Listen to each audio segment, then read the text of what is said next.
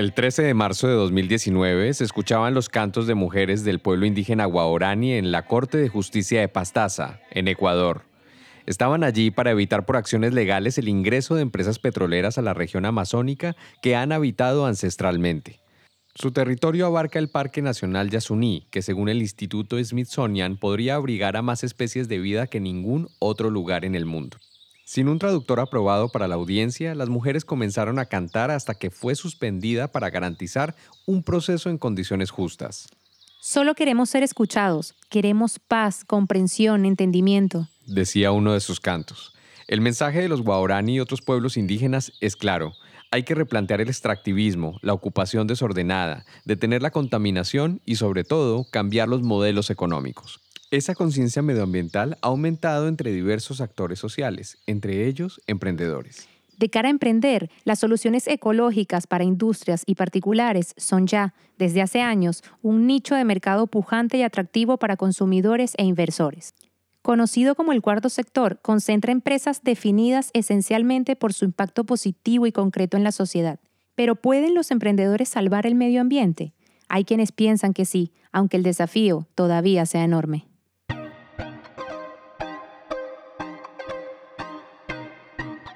Somos Iberoamérica, una región emprendedora que transforma ideas en desarrollo sostenible. Esta serie de podcast forma parte del portal Somos Iberoamérica, producido por la Secretaría General Iberoamericana. Hola, soy Jessica Kleckman. Y yo, Santiago Sánchez. Y, esto, es Somos Iberoamérica. Empezamos. Según el último informe publicado por el Observatorio Iberoamericano de Cambio Climático y Desarrollo Sostenible, casi la mitad de las emisiones de CO2, un 47%, provienen de la agricultura y de los cambios en el uso del suelo y los bosques. Mientras que un tercio del CO2 es generado por el transporte, un 36.2%, y un porcentaje mucho menor por la mala gestión de los residuos, 7.4%. El reporte señala, además, que actualmente la región es altamente vulnerable al cambio climático, siendo las mujeres, los niños y niñas, los agricultores y los ancianos las poblaciones más vulnerables. La pobreza, la desigualdad y la rápida urbanización son los factores clave de la vulnerabilidad. Según este mismo reporte, el 71% de la población iberoamericana da prioridad a la lucha contra el cambio climático sin importar el costo económico y el 76% de las empresas identifica riesgos para sus negocios vinculados con la degradación del clima. El, tejido empresarial, el tejido de generación de trabajo, efectivamente puede contribuir positivamente al cumplimiento de los ODS. No solo puede, sino que debe. Lo que nos ha pasado de repente es que hemos sido un poco miope al generar emprendimientos o al generar empresas y, necesitamos ser más, eh, más holísticos en esa visión y pensar en que, bueno, si yo estoy generando una solución, no puedo mirar solo uno de los impactos que esta solución genera. Tengo que mirar tres impactos, ¿cierto? el social, el ambiental y el económico. Porque los tres son igualmente importantes. Eh, sin un resultado económico esto no es sostenible, sin un resultado ambiental positivo esto no es sostenible y sin un, resultado positivo en el aspecto social tampoco es sostenible. Verónica de la Cerda es la CEO de Triciclos en Chile, una empresa que ofrece soluciones de economía circular desde una idea poderosa. La basura es un error de diseño. La generación de basura te habla de algo un poco más allá, y es decir, ¿por qué generamos basura, cierto? ¿Por qué nosotros estamos generando un desperdicio en las cosas que producimos y consumimos? Y sobre todo, ¿por qué lo hacemos cuando sabemos que gran parte de estas cosas que producimos y consumimos están hechas de recursos naturales que no son necesariamente renovables? En Triciclos tenemos el lema de la basura es un error de diseño. ¿Y por qué? Porque efectivamente es en la etapa de diseño donde tú puedes hacerte cargo de gran parte del impacto ambiental que va a tener eso, aquello que estás diseñando. Y ahí entra, bueno, el reciclaje como una de las opciones, pero entran miles de otras alternativas, ¿cierto? Opciones de reutilización, opciones de recarga, ¿cierto? Eh, modelos de negocio completamente diferentes a los que estamos tal vez más acostumbrados en, el último, en las últimas décadas. Triciclos cuestiona el modelo económico lineal de extraer, transformar, consumir y descartar que señalan está condenado al fracaso. Como este, diversos emprendimientos en Iberoamérica defienden un nuevo paradigma. Ya no se trata solo de ganar mercado o de suplir demanda, sino de desarrollo sostenible. Otro ejemplo de esto es Recircular, una startup que ayuda a las empresas a dar una segunda vida a los residuos, generando ahorros económicos y beneficios sociales y medioambientales. Hablamos con Patricia Strain, su fundadora y CEO, y defiende que la responsabilidad de actuar en esa dirección no da espera.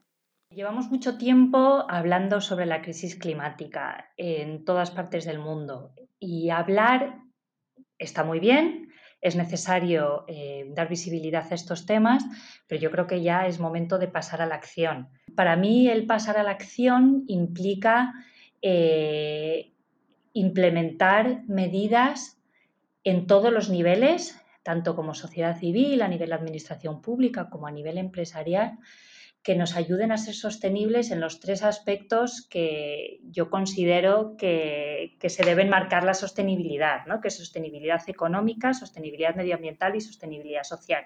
Uno de esos grandes debates que debe pasar a la acción, según Astraín, es el del plástico. El problema no es el plástico en sí, el problema es el uso que hacemos. Yo personalmente creo que se está demonizando al plástico cuando, cuando no debería ser así. Lo que debemos eh, atacar son eh, las situaciones que evitan que ese plástico sea reciclable o reutilizable, evitar las situaciones de un sobreenvasado con materiales plásticos. En julio de 2020, el Pew Charitable Trust publicó el estudio Breaking the Plastic Wave, para el que fueron convocados diversos expertos, entre ellos el equipo de triciclos. Verónica de la Cerda nos comparte un dato revelador. Sí, todos los compromisos actuales, ¿vale? pongámosle fecha a fin del año pasado, em, se cumpliesen, nosotros estaríamos logrando solo reducir en un 7% la cantidad de plásticos que, se están, que están llegando hoy día a los océanos. La CEO de Triciclos enfatiza en que el enfoque debe estar en atajar los problemas en el origen, algo a lo que diversos emprendedores en Iberoamérica y otras regiones del mundo están respondiendo está en la desechabilidad mucho más el foco que en la recolección de los residuos, que también tiene que ocurrir, ¿vale? Pero, em, pero es importante ir a atajar los problemas en un origen. Entonces, frente a eso, efectivamente, yo creo que hoy día tienes en Europa avances en materias de plásticos de un solo uso, en América Latina también se está avanzando. Sin embargo, la pandemia dibuja un panorama más complejo para el plástico y otros desafíos. Cada minuto hay una pérdida de casi 30 campos de fútbol a nivel mundial de selvas tropicales. En el caso particular del Amazonas, la crisis global ha resultado devastadora. Así lo explica Rosa Castizo, coordinadora en el Observatorio Iberoamericano de Desarrollo Sostenible y Cambio Climático de la Rábida. La pérdida del Amazonas el año pasado parecía que había tenido un momento récord y durante la pandemia se ha incrementado en un 40%. Castizo, que lidera una iniciativa de cooperación regional orientada a tener un modelo de desarrollo alineado con la Agenda 2030, explica que en la región y en el mundo la pandemia ha removido problemas estructurales. Muchísimos eh, desafíos en, la región que ya estaban, como, como está muchas veces el fondo de, de un río, ya estaban ahí y que precisamente la pandemia lo que ha venido es acentuar, a remover el río y a que todas esas cosas realmente aparezcan y, salgan hacia arriba.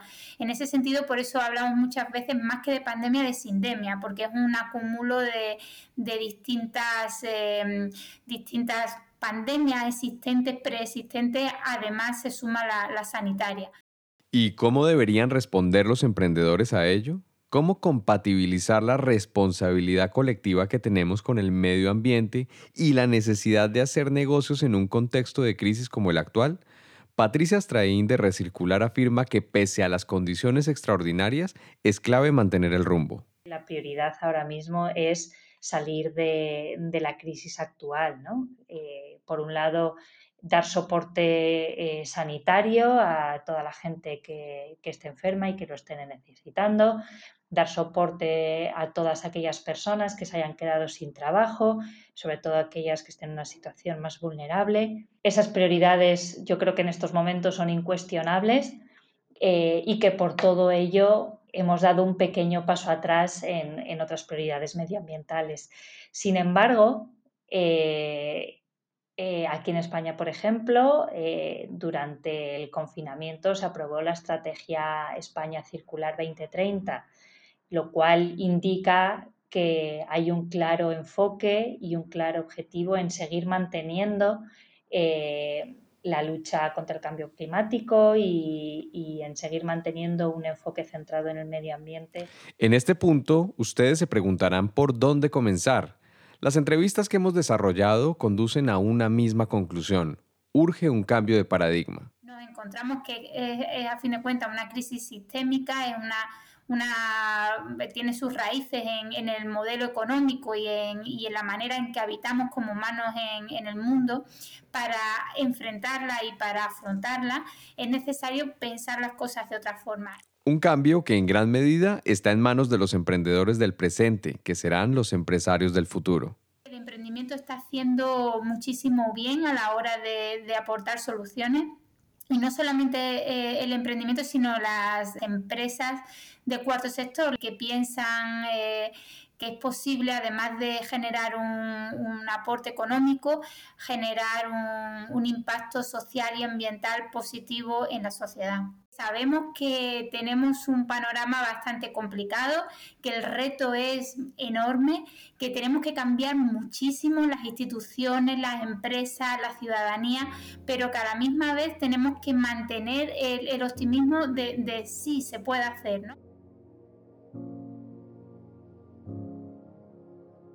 El cuarto sector es un eje de cambio y soluciones innovadoras. De cierta manera, su tarea consiste no solo en resolver desafíos estructurales, sino en transformar la perspectiva tradicional del emprendimiento. Las empresas vinculadas a este escenario tienen la oportunidad y la responsabilidad de reimaginar los cimientos del capital.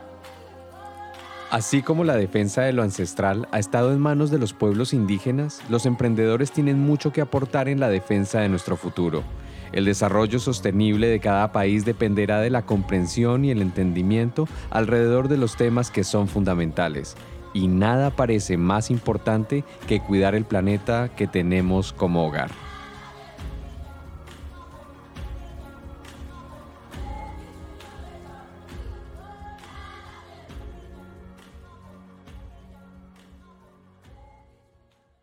Es un episodio de Somos Iberoamérica, una serie de podcasts que forman parte del portal Somos Iberoamérica, producido por la Secretaría General Iberoamericana. Los esperamos con más historias, personajes, análisis y datos de una región emprendedora que transforma ideas en desarrollo sostenible.